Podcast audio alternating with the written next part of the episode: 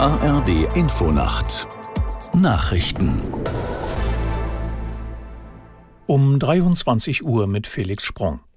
Die Polizei hat im Wohnhaus der früheren RAF-Terroristin Daniela Klette in Berlin eine Granate gefunden.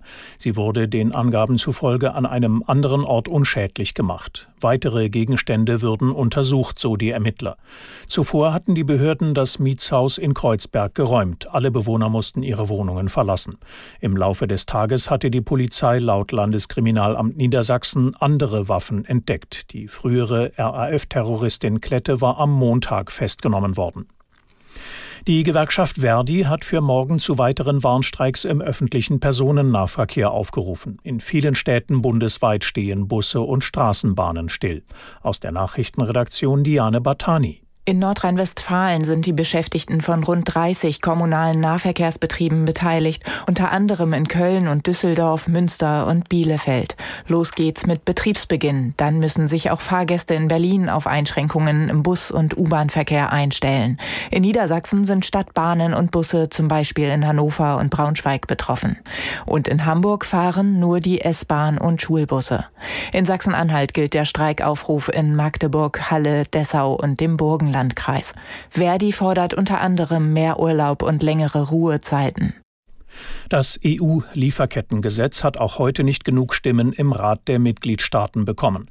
Damit schwinden die Chancen, den mit dem Europäischen Parlament ausgehandelten Kompromiss noch vor der Europawahl im Juni zu verabschieden. Das Gesetz soll große Unternehmen verpflichten, zum Beispiel gegen Kinderarbeit oder Umweltverschmutzung bei allen ihren Lieferanten vorzugehen. Es geht über die deutschen Regeln hinaus und wird deshalb von der FDP abgelehnt.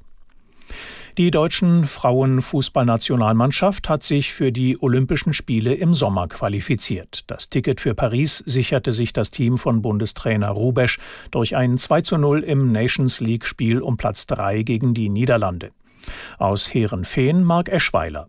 Clara Bühl nutzte eine Kopfballvorlage von Lena Oberdorf in der 66. Minute aus 10 Metern zur 1 zu 0 Führung. Und die eingewechselte Lea Schüller köpfte in der 78. Minute nach einer Flanke von Clara Bühl das entscheidende 2 zu 0. Damit qualifiziert sich die deutsche Nationalmannschaft für das Olympische Fußballturnier.